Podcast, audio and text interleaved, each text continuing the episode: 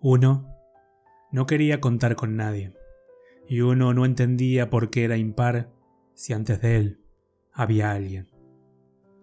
Uno no quería contar con nadie, y uno sentía que después de él estaba el infinito. Y a uno lo sempiterno le daba miedo, así que uno, muerto de pavor, se fijó en cero. Y cuando uno vio a cero, pensó que cero era el número más bonito que había visto, y que aún, aún viniendo antes que él, era entero.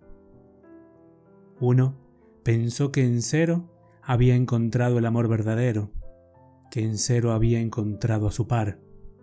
Así que decidió ser sincero con cero y decirle que aunque era un cero a la izquierda, sería el cero que le daría valor y sentido a su vida.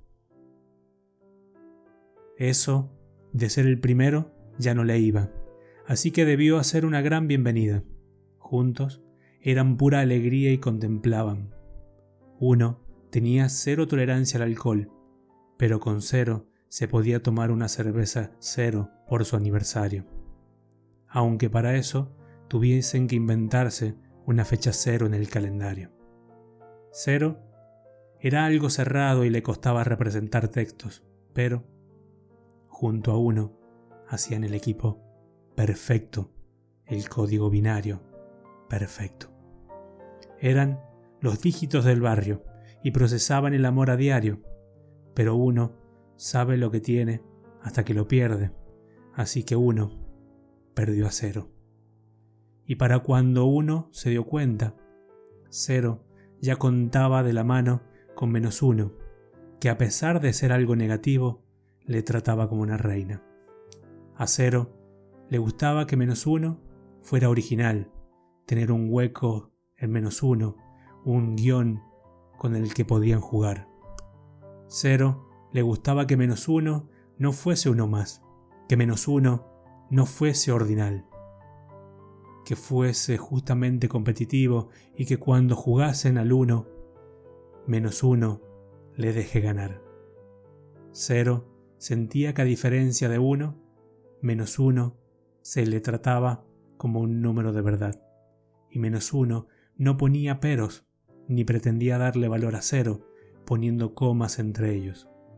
Menos uno no tenía complejos y cuando hacían el amor a menos uno le encantaba estar bajo cero. Y uno, una vez más, se volvió a quedar solo, separado como una unidad. Sin cero, su vida se consumía como una vela. Sin cero, el tiempo en él hacía mella. Y uno empezó a contar, pero sin cero. Se olvidó de los besos de cero, del sexo con cero, de los celos de cero.